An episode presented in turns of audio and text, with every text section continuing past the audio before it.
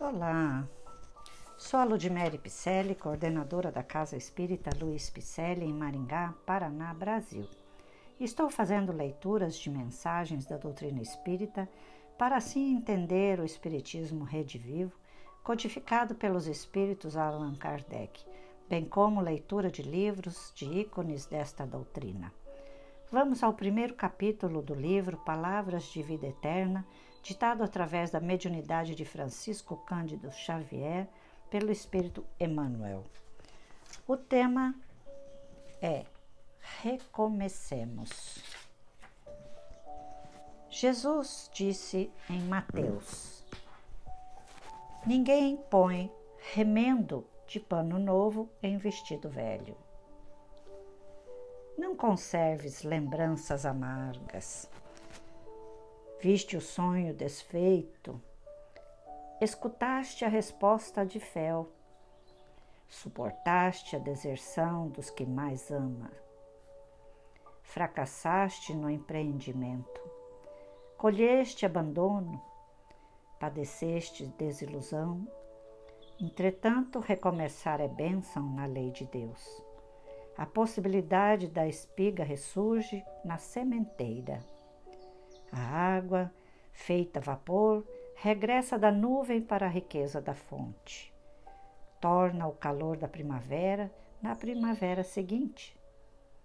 Inflama-se o horizonte cada manhã com o fulgor do sol, reformando o valor do dia.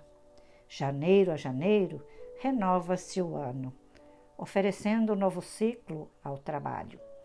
É como se tudo estivesse a dizer: se quiseres, podes recomeçar. Disse, porém, o divino amigo que ninguém aproveita remendo novo em pano velho.